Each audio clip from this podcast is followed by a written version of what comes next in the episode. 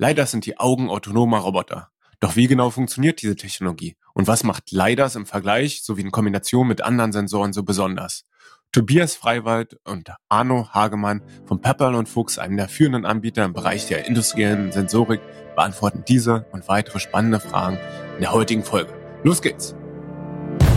Wir reden heute über das Thema Sensor Fusion, das heißt auch Sensorfunktionen zu kombinieren. Und da wird es dann gerade spannend, auch mal sich dann Gedanken zu machen, wie kann ich das kombinieren? Ja, kann ich vielleicht verschiedene Sensoren miteinander über eine übergeordnete Instanz verbinden? Roboter in der Logistik. Dieser Podcast wird dir präsentiert von Vaku Robotics, die Expertinnen und Experten für mobile Roboter in der Logistik und Produktion. Herzlich willkommen zu einer neuen Folge von Roboter in der Logistik, das Vaku Update. Schön, dass ihr wieder reingeschaut habt. Mein Name ist Viktor Spittgerber, ich bin CEO von Vaku Robotics und Host dieses Podcasts. Heute freue ich mich ganz besonders, Tobias und Arno von Pepper und Fuchs im Podcast zu haben. Hallo Tobias, hallo Arno. Hallo, danke für die Einladung. Ja, ich bin deswegen äh, sehr freut, euch bei uns zu haben, weil ich eure LiDARs schon seit geraumer Zeit kenne, nämlich ähm, dadurch, dass sie auf dem Agilog sehr prominent äh, positioniert sind und dort oben auch dann so Schriftzüge um den leider um den Sensor herum wandern können und bestimmte Nachrichten angezeigt werden können. Das fand ich immer ziemlich äh, cool. Und insofern freue ich mich, dass ihr heute dabei seid. Aber vielleicht eine Frage vorweg, weil ich jetzt schon leider gesagt habt. Arno, wie würdest du denn eigentlich meiner 90-jährigen Oma ein Leider erklären? Oha, das ist eine wirklich herausfordernde Frage, muss ich sagen. Aber hinter Leider steckt Light Detection and Ranging. Und was wir da machen, ist die Laufzeit des Lichtes zu messen. Das heißt also, wir schicken einen kurzen Lichtimpuls los, der trifft auf ein Ziel und kommt wieder zurück und wir messen einfach die Zeit. Und das können wir umsetzen in einer Entfernung. Ich hoffe, das versteht sie. Mit Sicherheit. Aber das ist ähm, wahnsinnig spannend. Ähm, das müssen ja wirklich extrem kurze Zeiträume sein, die man da misst. Das Licht ist ja schon ziemlich schnell, ne? Es ist verdammt schnell und das sind auch wirklich sehr, sehr kleine Zeiträume. Das heißt also, das, was wir da, was wir da messen, das, das sind Pikosekunden. Und, und was heißt das Pikosekunden? Also man kennt ja irgendwie diese Einteilung von Millimeter, Mikrometer, das sind immer tausende Schritte und darunter kommt dann Pico. Das heißt, das ist eine Milliardstel Sekunde, auf die wir das Ganze auflösen. Und dahinter steckt dann auch wirklich ein Millimeter Entfernung. Also das sind die Größenordnungen, mit denen wir uns da auseinandersetzen. Das ist schon eine Herausforderung, das hinzukriegen. Also in der Elektronik solche solche kurzen Zeiten zu messen. Und das ist eine, eine Technologie, also äh, ich bin jetzt in diesem Technologiebereich seit den, seit den 80er Jahren äh, beschäftige ich mich damit. Also das war das war der Beginn meiner Tätigkeit in, in diesem Umfeld in den 80er Jahren in einem Unternehmen, das schon für die Landvermessung die Lichtlaufzeit gemessen hat, also um damit größere Entfernung bis mehrere zehn Kilometer auszumessen. Und das Ganze wurde abgelöst nachher als GPS gekommen ist. Aber da hat es für mich angefangen und die Technologien, die da eingesetzt werden, sind so mit der Zeit immer weiter verbessert worden durch auch immer mehr Möglichkeiten, die in der in der Elektronik äh, Miniaturisierung und Chip-Technologien eingesetzt wurden, dass dann mit immer höheren Geschwindigkeiten die Elektronik arbeiten konnte, so dass man das immer präziser umsetzen kann. Aber so, man muss schon einige Tricks mit einbauen, damit man solche kurze Zeit wirklich präzise ausmessen kann.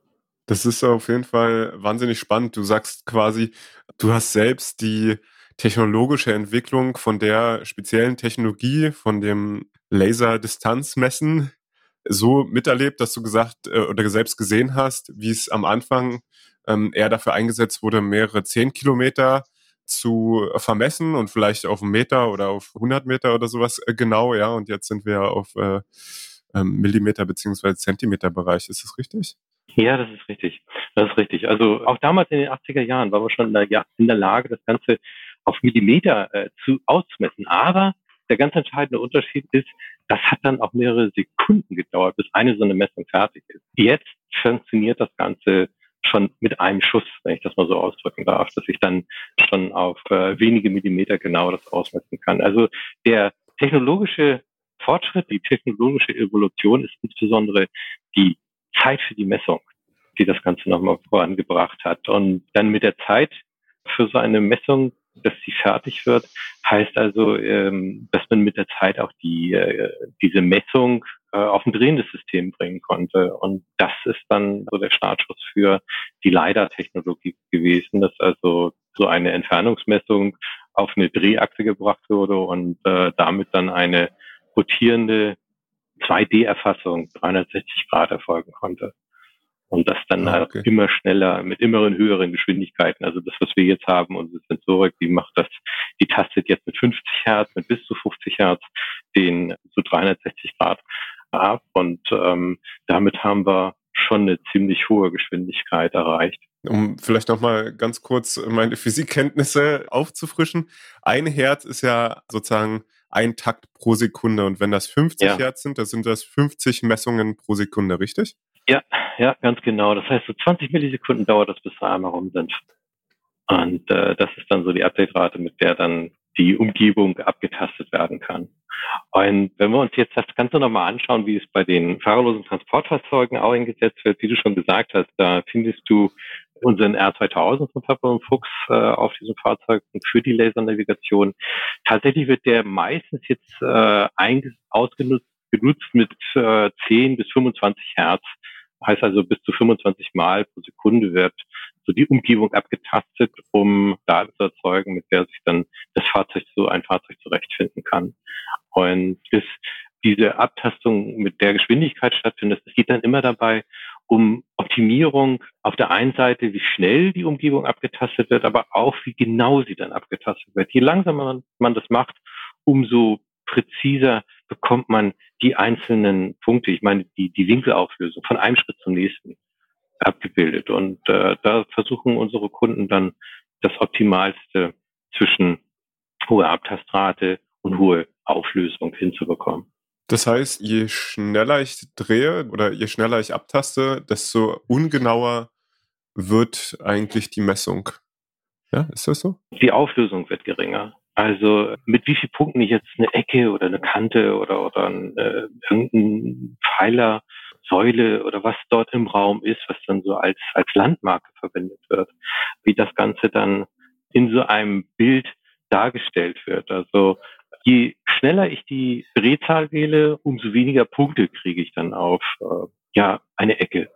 Und wie, ja. entsprechend ungenauer kann ich es dann darstellen. Also wir, wir klassifizieren unsere Produkte auch mit unterschiedlichen Bezeichnungen. Die, die, die nennen wir ST, HD und UHD. Also das lehnt so ein bisschen an an Auflösungen, äh, wie wir das von Fernsehgeräten her kennen. Und da kann man sich so ungefähr vorstellen, wie dann solch ein Abbild sein kann, also wie pixelig ein Bild sein kann, wenn man das mit einer sehr geringen Auflösung macht oder wie hochauflösung, wie präzise ein Bild dargestellt wird, wenn man das mit einer möglichst hohen Auflösung macht. Und hier ist ein Optimum zu finden zwischen der Geschwindigkeit, Abtastrate und, und äh, mit wie vielen Punkten werden, wird der Raum abgetastet. Das ist dann so die ja die Kür, mit der man mit der man das das Gerät auf auf die Anwendung äh, optimieren kann. Der Punkt ist, je schneller so ein Fahrzeug sich bewegt, umso höher will man auch die Abtastrate haben. Aber als Konsequenz wird die Auflösung kleiner. Also man muss da dann äh, schauen, dass man ein entsprechendes Optimum finden kann. Und das, was wir da haben, der 2000, das ist ein Produkt, bei dem man das in kleinsten Schritten einstellen kann und, und hat dann entsprechend die Möglichkeit, das auf so ein Fahrzeug auch zu optimieren. Das ist auch eins der, eins der Gründe, dass der, der Sensor so erfolgreich ist dass man die, wie du auch gerade gesagt hast, auf, auf vielen Fahrzeugen findet. Ja. Du sagst, dass die Produktlinie sehr erfolgreich ist. Also das ist vielleicht auch nochmal, wir sind jetzt ziemlich stark ins äh, Thema direkt äh, eingestiegen ja.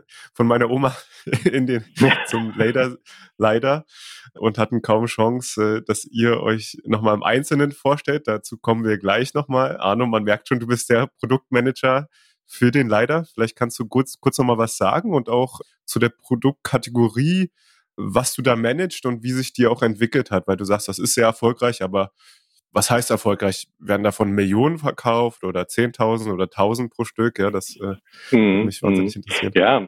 ja, vielleicht zu meiner Person. Also ich bin der Business Development Manager für die LiDAR-Technologie im Hause Pepper und Fuchs. Äh, Business Development Manager heißt hier, dass ich dafür verantwortlich bin, mich darum zu kümmern, dass unsere LiDAR-Technologie im Markt erfolgreich wird. Und es geht dabei darum, zwischen den entwickelnden und produzierenden Einheiten und unser Vertrieb und Kunden zu vermitteln und ich sag mal mit Kompetenz zur Technologie, aber auch mit äh, Kompetenz zum Markt, ja, den Vertrieb zu unterstützen und auch unsere Kunden zu unterstützen. Und ich bin jetzt seit zehn Jahren hier bei der Firma Pappen und Fuchs. Das ist in etwa auch die Geburtsstunde von unserem ersten 360 Grad Laserscanner oder LiDAR-Scanner. Und es ist äh, ein Produkt, das man jetzt seit ja, einer Größenordnung so fünf, sechs, sieben Jahren ähm, auf den meisten Laser navigierten fahrerlosen Transportfahrzeugen findet. Und wenn du da von Stückzahlen, eine Frage zu Stückzahlen äh, stellst, es sind einige Zehntausend, die davon gemacht werden. Und ähm, das ist auch, das, das passt auch so zu der zu dem Markt. Jedes Jahr von, mehrere Zehntausend. Ja, Ne? Und das passt auch so zu dem Markt, äh, wie sich, wie sich der Markt fahrerlose Transportfahrzeuge so entwickelt. Also in den letzten Größenordnung fünf, fünf Jahren auch, also ist dieser Markt massiv gestiegen. Also es ist wirklich sehr, sehr stark. Weltweit hat sich der Einsatz von fahrerlosen Transportfahrzeugen deutlich vergrößert und der hat äh, nach wie vor noch sehr große Wachstumsraten der Gesamtmarkt. Das sind deutlich über zehn Prozent, äh, wie dieser Markt jährlich steigt. Und da sind wir gut dabei. Ganz kurze Kopfkalkulation. Ein Sensor kostet um die 3000 Euro, hätte ich jetzt geschätzt. Plus, minus. Ihr habt ja unterschiedliche Produktlinien, ist das richtig? Plus, minus. Beides plus, minus, ja. Mhm.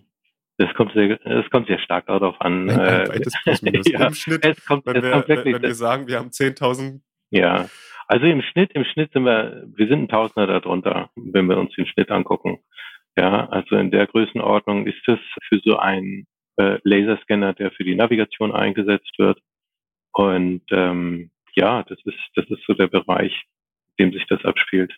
Heißt, wir rechnen mal 2000 Euro ungefähr mal 10.000 sind wir bei 20.000 Euro Jahresumsatz in der Produktsparte. Sagen wir mal 20, nee, 20 Millionen bis 40 Millionen, ja. je nachdem, was jetzt mehr ja. als 10.000 heißt.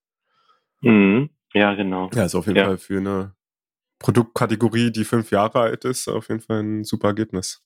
Doch, also wir sind damit auch sehr zufrieden und das ist, äh, ich sag mal, das ist das, das ist das, was man äh, bei Purple und Fuchs oder womit man Purple und Fuchs im, in diesem Bereich fahrlose Transportfahrzeuge kennt. Aber äh, Purple und Fuchs hat noch, noch ein deutlich größeres oder weiteres Produktportfolio, was auf den fahrerlosen Transportfahrzeugen eingesetzt wird. Also dieser, der Laserscanner, von dem wir gerade sprechen, der ist so der prominente Vertreter, weil er ist so schön weit da oben, er ist da sehr gut zu erkennen, er ist auch von Weitem zu erkennen. Äh, wie du es auch schon gesagt hast, der Purple und Fuchs Scanner hat, dem haben wir auch gleich noch ein rotierendes Display mit eingebaut das ist ein Gimmick, der eigentlich erstmal aus so einer Laune heraus entstanden ist während der Entwicklung natürlich. Also äh, tatsächlich in so einer Bierlaune wollen wir das nicht machen, wenn der Kopf da sowieso dreht und man kann doch da einfach nochmal eine Diode, so eine Dioden-LED-Leiste mit einbauen und dann machen wir da nochmal ein Display draus. Das ist eigentlich erst in der ursprünglichen Spezifikation ist das nicht mit drin gewesen, sondern das ist während der Entwicklung einfach mit reingekommen. Und das ist, hat sich nachher zu so einem Gimmick-Gadget auch entwickelt, eine wirklich professionelle Einsatz hat. Also dass man da oben dann auch entweder ein Firmenlogo mit darstellen kann oder aber die Nummer des Fahrzeuges und oder Betriebszustände darstellen kann. Und dadurch, dass das da oben montiert ist, ist auch weithin sichtbar. Das war am Ende wirklich ein interessantes Thema, was wir da hatten. War wirklich gut.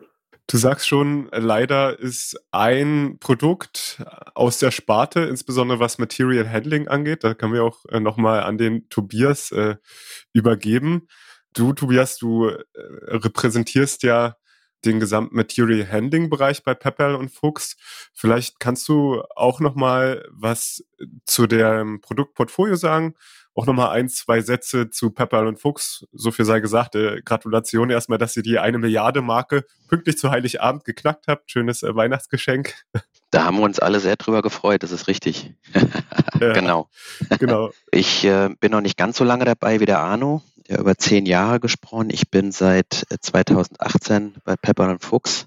Ich muss sagen, zurück. Ich war, war schon mal in der früheren Zeit bei Pepper und Fuchs und das war so toll, dass ich das immer vermisst habe und wollte unbedingt wieder mit, mit Pepperl und Fuchs arbeiten. Seit 2018, wie ich gerade erwähnt habe, in der jetzt aktuellen Rolle bin ich strategischer Industriemanager für den Bereich Material Handling, das Ganze global. Wenn man das vielleicht auf vier ähm, Punkte zusammenfasst, dann geht es hauptsächlich darum, tatsächlich weltweit mit einem Netzwerk an sehr erfahrenen Kollegen, auch Kunden zu arbeiten, die Anforderungen und Trends aus den Märkten aufzunehmen, speziell für unser Segment. Wir nennen das Segment Material Handling, das zu identifizieren, die Erkenntnisse dann mit unseren technischen Einheiten auszutauschen. Ähm, auch sehr intensiv mit dem Arno, da komme ich gleich nochmal dazu. Eine globale Community, die ich jetzt gerade erwähnt habe, die Spezialisten, die muss organisiert werden, die muss gepflegt werden, die müssen wir mit Informationen versorgen, das Push-Pull-Thema das ist auch ein ganz, ganz wichtiger Punkt. Natürlich der Sales Support, der steht im Fokus. Tatsächlich Applikationen zu teilen, ins Unternehmen reinzutragen, ähm, zu schauen, ob man da Produkte draus entwickeln kann, wenn sich äh, Dinge häufen oder wenn sich Trends ergeben, natürlich auch Erfolge zu multiplizieren. Und abgerundet wird das Ganze eben segmentspezifisch Marketing und Reporting zu machen. So kann man das vielleicht erstmal zusammenfassen was ich da so mache und ähm, wer ist Pepperl und Fuchs? Das war ja auch die Frage, die du gestellt hast. Ähm, Pepperl und Fuchs schon viele, viele Jahre auf dem Markt, nämlich genau 78 Jahre. Unser Headquarter ist in Mannheim. Äh, mittlerweile haben wir 7100 äh, Mitarbeiter weltweit. Pepperl und Fuchs hat äh, sechs Produktionsstandorte und ähm, generell ähm, kann man sagen 80 Standorte auf sechs Kontinenten. In Summe haben wir 50.000 Produkte und unsere Gründerfamilien, also wir haben zwei Gründerfamilien, die 100 Prozent des Unternehmens besitzen. Und du hast es gerade auch erwähnt, kurz vor Weihnachten, rund um Weihnachten haben wir die Milliarde geknackt. Und ähm, da sind wir auch ganz, ganz besonders stolz drauf. Was die Produkte angeht, ist das relativ breitbandig. Jetzt haben wir uns gerade über das Thema Leader unterhalten. Die 78 Jahre gehen damit einher, die ich ja gerade genannt habe. Solange gibt es Pepperl und Fuchs schon. Äh, Pepperl Fuchs, Fuchs hat seinerzeit äh, die Technologie des induktiven Sensors entwickelt und industriell gemacht und äh, das war so die Geburtsstunde auch. Und letzten Endes kann man sagen, sind wir nahezu ein Vollsortimenter im Bereich der industriellen Sensorik. Angefangen, wie ich es gerade gesagt habe, induktiv, kapazitiv, Ultraschall, optische Prinzipien. Wir, können, wir beschäftigen uns mit dem, dem Thema 3D, Umfelderfassung. Ähm, also es sind alles so Themen, in denen wir uns sehr, sehr wohlfühlen und die uns als Unternehmen natürlich auch sehr, sehr prägen. Abgerundet durch auch in der Gruppe von Pepperl und Fuchs beschäftigen wir uns auch mit dem Thema IoT. Ja, das ist letzten Endes Digitalisierung ist natürlich auch ganz, ganz wichtig. Und ähm, also insofern glaube ich, haben wir uns da gut auf dem Markt positioniert bzw. profiliert. Das Thema AGV ist für uns ein ganz wichtiges Thema hat der Arno, habt ihr euch gerade sehr intensiv auch drüber unterhalten. Wir verfolgen eine Strategie, die wir Focus 5 nennen. Das heißt, fünf Fokusbereiche, die das Thema Material Handling beschreiben können. Eins davon ist das Thema AGV, das haben, dann haben wir das Thema Industrial Trucks, also das Thema Big Forklifter, also Gabelstapler, Routenzüge etc. pp. Dann haben wir das Thema Stetigfördertechnik, Regalbediengeräte, Lagertechnik und abgerundet durch das Thema Kräne und Hebezeuge. Und im Grunde genommen kann man damit alles an Use Cases, Applikationen, OEMs in diesem Segment Material Handling gut beschreiben. Ja, nee, ist super spannend. Ähm, auch vielleicht nochmal auf dieser strategischen Ebene tiefer reinzugehen, zu sagen, ähm, das Thema AGV ist für euch einer der fünf Entwicklungsrichtungen, strategischen Entwicklungsrichtungen. Was erwartet ihr für den Markt? Warum ist das für euch so ein Fokus? Na gut, ich sag mal so, die AGVs oder sagen wir mal generell die fahrerlosen Transportsysteme in jeglicher Form werden immer kleiner. Es kommt halt auch immer auf die Applikation an. Damit ist natürlich das auch immer eine Budgetfrage. Was kann ein OEM oder was will ein OEM investieren, entsprechende äh, Komponenten zu verbauen? Und damit verändern sich auch Herausforderungen. Wir reden heute über das Thema Sensor Fusion, das heißt auch Sensorfunktionen zu kombinieren. Und da wird es dann gerade spannend, auch mal sich dann Gedanken zu machen, wie kann ich das kombinieren? Ja, kann ich vielleicht verschiedene Sensoren miteinander über eine übergeordnete Instanz verbinden? Redet man, wenn man über das Thema ja, Sensor Fusion spricht, vielleicht, dass ich Sensortechnologien in einem Gehäuse kreuze? Also da gibt es ganz viele Themen, die einfach daraus ja, sich entwickeln. Ja, und das ist ähm, wichtiger, wichtiger Punkt. Jeweils in diesen Bereichen haben wir Arbeitsgruppen und ähm, der Arno ist da sehr aktiv, eine Arbeitsgruppe zu betreiben, zu pflegen, die sich halt genau mit dem Thema AGVs auseinandersetzt und ähm, da kommen immer wieder auch neue Anforderungen. Also wir, wir sammeln damit auch den, das Feedback aus dem Markt ein und sortieren uns da immer wieder selber und reflektieren uns da immer wieder selber. Wo fehlen da Themen? In welche Richtung denken unsere Kunden? Du hast so zwei Trendlinien aufgemalt. Vielleicht könnt ihr das auch nochmal mhm. so erläutern, weil das eine verstehe ich, das geht so in die Richtung, dass die AGVs oder AMRs immer kleiner werden, ja. Die Geräte werden auch günstiger, damit sie in eine breitere Masse auch getragen werden können. Also mal, um das ein bisschen greifbarer zu machen, wir haben einen Gabelstapler, ein automatisierter, der ist natürlich ein massives Gerät und äh, dem gegenüber hat man vielleicht einen Reinigungsroboter, der natürlich viel kleiner ist oder auch viel kleiner gebaut werden kann und entsprechend auch weniger Budget äh, sicherlich äh, hat. Äh, das ist so der eine Trend, wo du sagst, okay, die Anforderungen sind auch, dass die Sensoren günstiger werden. Und die andere Achse, die ich jetzt so verstanden hatte, war alles, was so in Richtung höhere Ansprüche geht, 2D versus 3D, Sensor Fusion und so, ne, dann spricht man ja nicht darüber, die Sensoren an sich günstiger zu machen, sondern die Leistung, die man dort bekommt, zu erhöhen. Ja, das ist genau richtig. Und das Spannungsfeld, in dem wir uns da befinden, ist halt, äh, dass die, die Fahrzeuge werden kleiner und äh, die Anforderungen an die Sensorik, die dem, die so einem Fahrzeug ja die, die Augen und Ohren äh, gibt, damit es sich da in der äh, Anlage zurechtfinden kann, die Anforderungen gehen eigentlich werden sie etwas höher, weil äh, die, die immer kleiner werdenden Fahrzeuge immer komplexere Arbeiten äh, erledigen sollen. Also ich spreche hier von dem Trend der größeren Stückzahlen von Fahrzeugen, die autonome äh, Funktionalitäten mitbringen sollen. Das heißt, äh, die großen ähm, Gabelstaplerfahrzeuge, die wir als ATVs kennen, oder Fahrgutstransportfahrzeuge, folgen klassisch einer sehr strikten und klaren Fahrlinie, also die fahren immer den gleichen Weg rauf und runter hin und zurück, dass man auch in den Anlagen erkennen kann, wie sich da langsam so eine Fahrspur eingräbt äh, in den Boden. Und der Trend, in dem das in denen die großen Stückzahlen gehen, sind äh, kleine Fahrzeuge, AMRs, Autonomous Mobile Robots, heißt äh, Fahrzeuge, die eine gewisse Eigenständigkeit haben, die also autonome Funktionen mitbringen, nach der sie sich dann ähm, auch teilweise eigene Wege suchen können, wie zum Beispiel ähm, eine Strategie entwickeln, wenn, wenn irgendetwas im Weg steht, dass sie da drum herumfahren. Und äh, um sowas machen zu können, braucht so ein Fahrzeug eine viel, viel ausgeklügeltere Sensorik, um überhaupt zu sehen, wo kann ich denn eigentlich langfahren, wo darf ich langfahren. Und äh, das ist also bei so einem Fahrzeug verglichen nochmal wieder zum AGV das klar wie auf einer Schiene, äh, wie auf einer virtuellen Schiene dort in einer Lagerhalle fährt. Da kommt man wunderbar aus mit 2D-Technologien, weil da ist zu erwarten, da ist nicht, äh, da ist nichts im Weg, da wird, da wird äh, einfach systematisch dafür gesorgt, dass die, dass die Schiene frei ist und äh, die Fahrzeuge da entlangfahren können, so dass eine zweidimensionale Abtastung ausreichend ist. Äh, wenn etwas im Weg steht, ist die Einschränkung, da bleibt das Ganze stehen und irgendjemand muss dafür sorgen, äh, dass dann äh, das aus dem Weg, dass das Ganze aus dem Weg geräumt wird. Bei solchen AMRs ist das Ganze komplexer.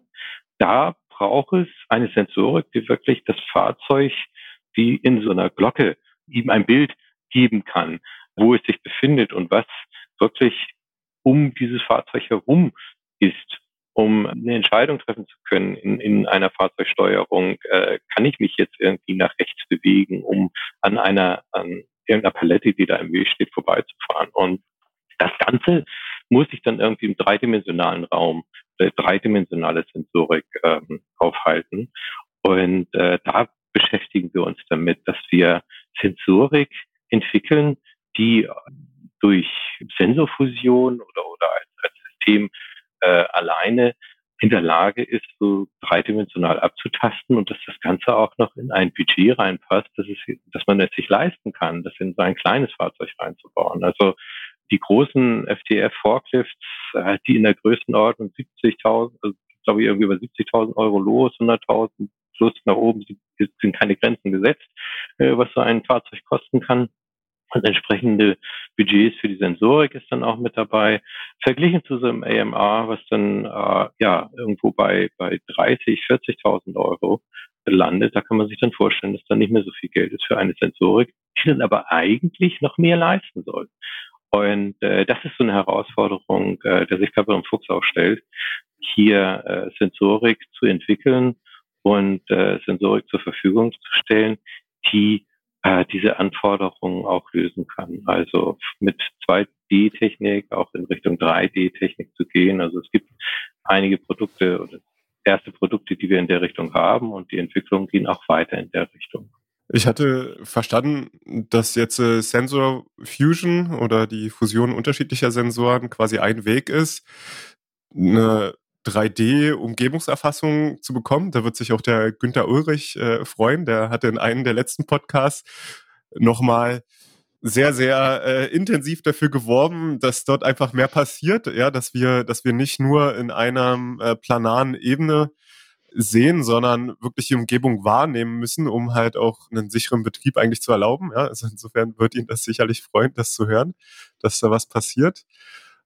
Und äh, was ich jetzt verstanden hatte, ist eben ein Weg, das zu erreichen, ist unterschiedliche Sensoren zusammenzuschließen, sage ich mal, zu einer Einheit. Um, um vielleicht mal ein Beispiel zu nennen, ich kenne jetzt den Mir, Dort äh, sind ja eben die Personenschutzscanner drin, dann hat man Infrarotscanner, dann hat man eine Kamera, eine 3D-Kamera verbaut, ja, so dass man eben unterschiedlichste Sensoren nutzt, um ja die Umgebung zu erfassen und äh, auf unterschiedliche ja, Distanzen, auf unterschiedliche Arten von Objekte äh, zu reagieren. Äh, das andere, was vielleicht auch eben in die Kategorie einzahlt, ist ja die 3D- LiDAR-Technologie, wo ihr auch ein Produkt habt, wo man aus einem Sensor im Prinzip diese 3D-Erfassung ja, ermöglicht. Richtig? Ja.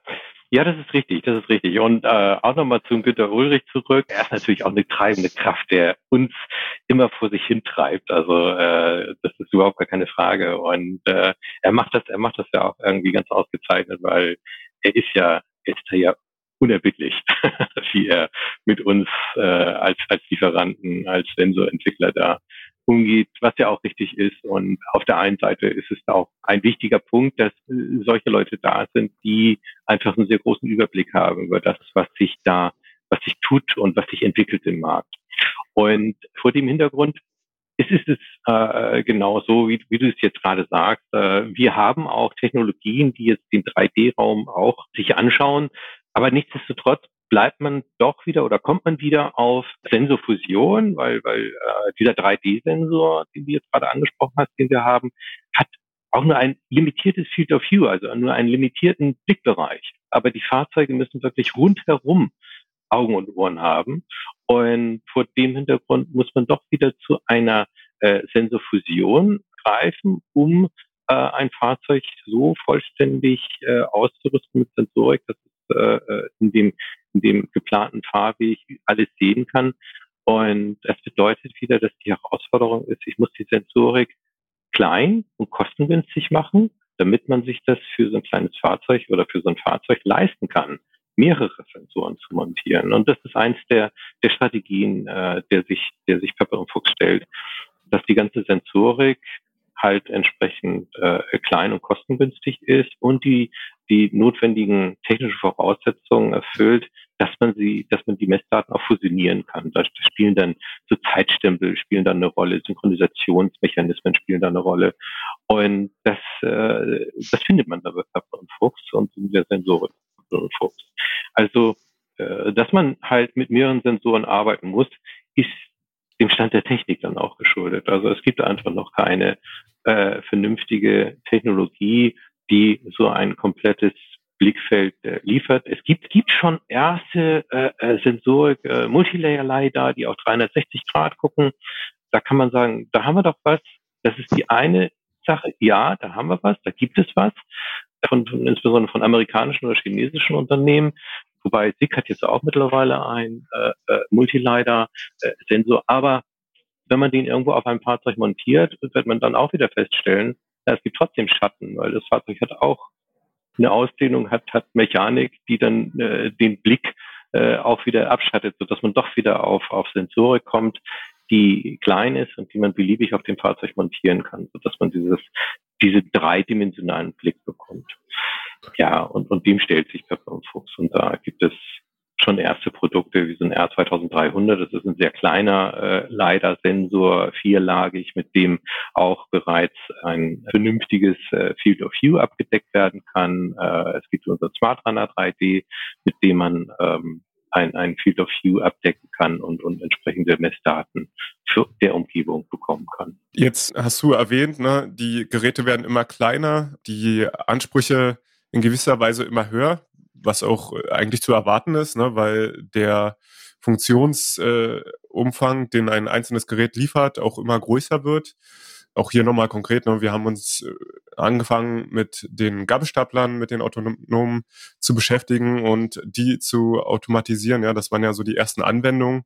Und ähm, jetzt werden die Anwendungen immer kleiner, immer spezialisierter, auch immer komplexer in vielen Fällen. Also eben nochmal den Reinigungsroboter anzusprechen, ne, der, der dann über einen Flughafen navigieren muss, wo man riesen Flächen hat und dann halt Personenverkehr hat, dem man ausweichen muss, auch Kindern, äh, so heißt Personen, die jetzt nicht geschult sind auf die Geräte oder auch keine Sicherheitsunterweisung bekommen haben, wie man damit umgehen muss. Ne? Das sind natürlich ähm, erstmal Anforderungen, die gemeistert werden müssen.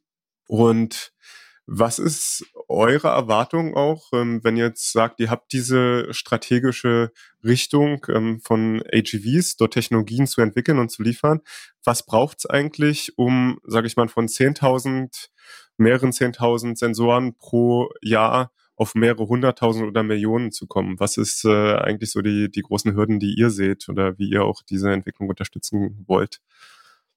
Du hörst Schweigen, weil äh, solche Größenordnungen, in diese Größenordnung, da sind wir schon, da, da befinden wir uns, glaube ich, schon so in, in, in kommerzieller Technologie, wenn es, wenn es in die Richtung, in die Richtung gehen sollte. Äh, also das, worauf sich Purple und Fuchs dann auch schwerpunktmäßig oder womit sich Purple und Fuchs schwerpunktmäßig auseinandersetzt, das ist dann, das ist dann Technologie, die, die sehr robust im industriellen Umfeld ja seinen Dienst tut.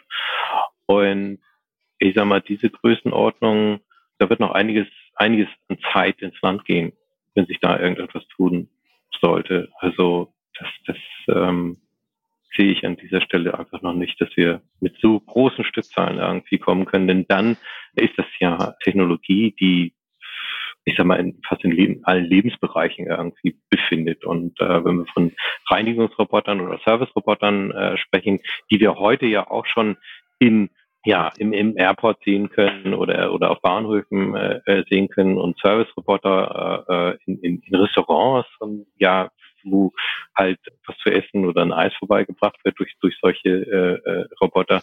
Das, das fängt an, äh, äh, sich, sich zu verbreiten. Aber da muss auch noch äh, erstmal einiges an Normenarbeit gemacht werden.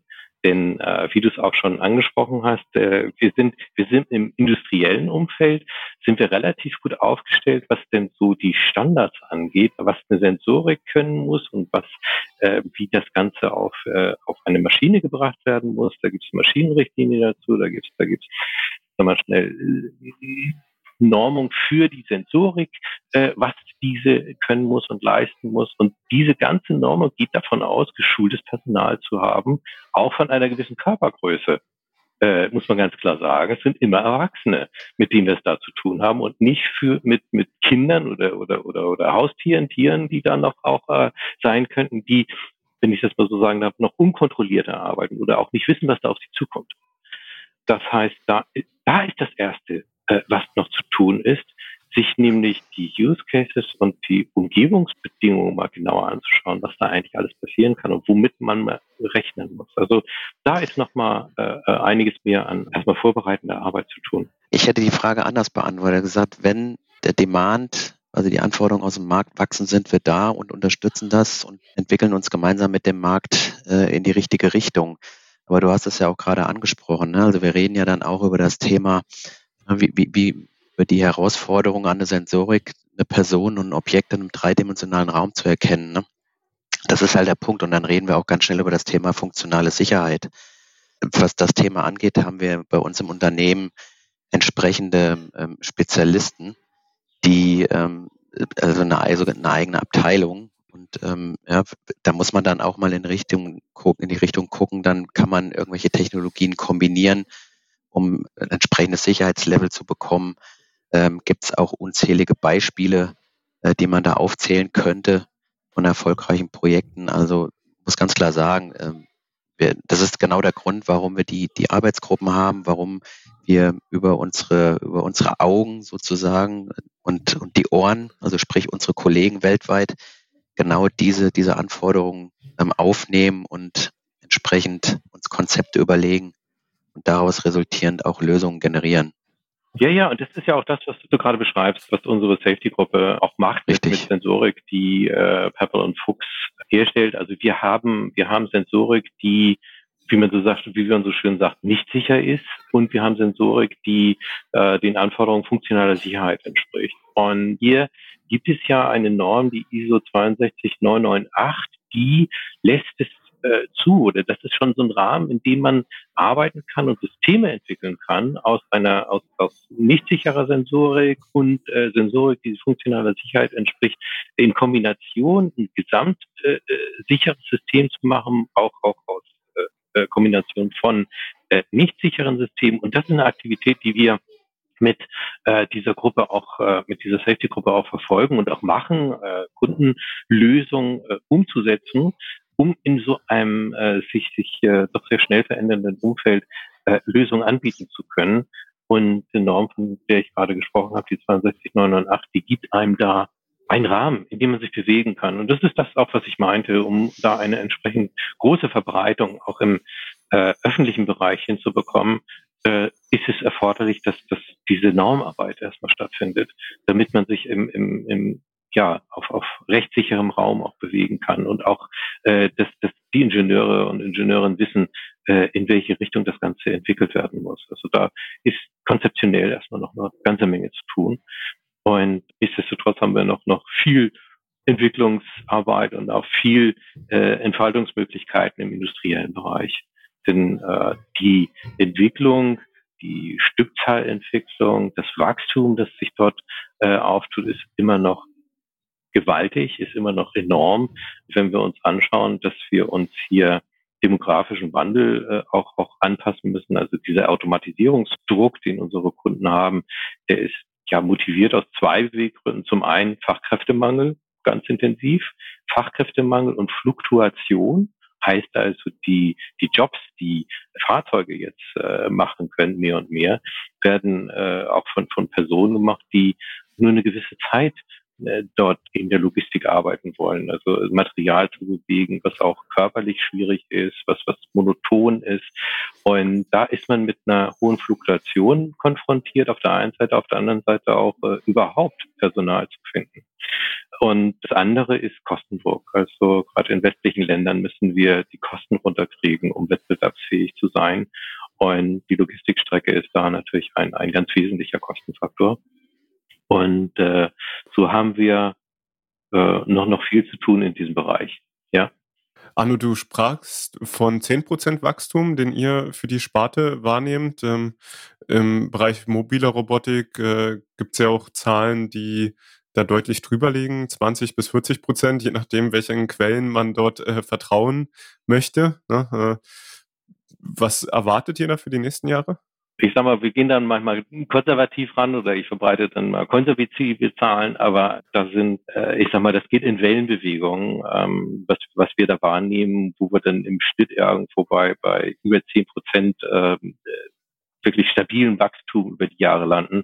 Und tendenziell sehen wir noch größere Wachstumsraten in den nächsten Jahren. Also äh, vor dem Hintergrund, dass, dass äh, wir und auch unsere, unsere Mitbewerber auf diesem Markt äh, in Europa und, und, und Asien äh, Sensorik auf den Markt bringen, die immer kostengünstiger äh, wird, äh, so dass die Erstellung von äh, solchen Fahrzeugen auch immer wirtschaftlicher wird, sehen wir einen weitergehenden Boom, weitergehende äh, noch höhere Stückzahl, die sich da, die sich da entwickeln. Und auch was du angesprochen hast, also der Bereich nicht industrielle Anwendungen, Reinigungsroboter, Serviceroboter, das nimmt auch immer mehr an, äh, sag mal, Stückzahlen an. Und ähm, das sind das sind Seitenbereiche, die aus der ähm, industriellen Nutzung fahrerlose Transportfahrzeuge in so einen kommerziellen Bereich äh, rüberschwappen, äh, dass, dass da auch Synergien zu erkennen sind. Und ähm, ich gehe davon aus, dass da die, die Standardisierung dann auch mit Schritt halten wird und ähm, dass sich da entsprechend dann auch weiter was entwickeln wird. Das Ganze also ist auf, auf längere Sicht noch, noch stark Wachstum, starker Wachstum, den wir da sehen werden. Ja, auf jeden Fall. Also ich äh, sehe das ja auch sozusagen eher auf Endkundenpreise. Ja, ihr seid ja ganz am Anfang der Kette interessanterweise, wo ihr genau seht, okay, wie viel Sensoren verschicken wir eigentlich jetzt? Und wir sehen dann die Projekte im Feld, was dort verbaut wird und auch welche Preise letzten Endes für einzelne Geräte beziehungsweise für Projekte aufgerufen wird, wo man auch sieht, das wird immer wirtschaftlicher, dass ähm, die Projekte werden auch größer und ähm, das ist ja oftmals auch, dass das klein anfängt und dann immer weiter ausgebaut wird, wenn man dann die ersten Erfolge sieht. Ne? Insofern vollkommen nachvollziehbar, was ihr da gesagt habt, auch mit eurer Strategie, in welche Richtung ihr dort geht. Und ähm, wahnsinnig spannend äh, auch, dass die Normung dort so eine entscheidende Rolle spielt, damit ein rechtlicher Rahmen geschaffen wird, in dem man sich dort auch bewegen kann. Das ist, glaube ich, auch was, was äh, teilweise unterschätzt wird sicherlich, ne? Ähm, weil ein Gerät zu bauen ist sicherlich schnell gemacht, aber äh, dann halt auch das so zu betreiben, dass es sicher ist, äh, ist noch ein anderes Thema. Ne? Ich hätte noch ganz viele andere Fragen, muss ich sagen. Wir müssen sicherlich noch mal eine zweite Folge machen, weil das Thema, wie man auch KI nutzen kann, wie man vielleicht im Außenbereich navigiert, das äh, haben wir noch gar nicht angekratzt und äh, ja. äh, müssen wir aber auf jeden Fall noch mal machen. Jetzt sind wir am Ende dieser Folge. Ich danke euch auf jeden Fall für euren Besuch, eure Insights, die ihr hier geliefert habt und hat auf jeden Fall großen Spaß gemacht. Ja, gerne. Hat auch, hat wirklich, hat wirklich großen Spaß gemacht und wie du auch schon sagst, also es ist einfach noch ein weites Feld, über das man noch weiter diskutieren kann und gerne noch ein zweites Mal. Perfekt, also vielen Dank und bis bald. Bis bald. Das war Roboter in der Logistik mit Viktor Splittgerber von Vaku Robotics. Die Expertinnen und Experten für mobile Roboter in der Logistik und Produktion. Weitere Infos erhältst du auf vaku-robotics.com.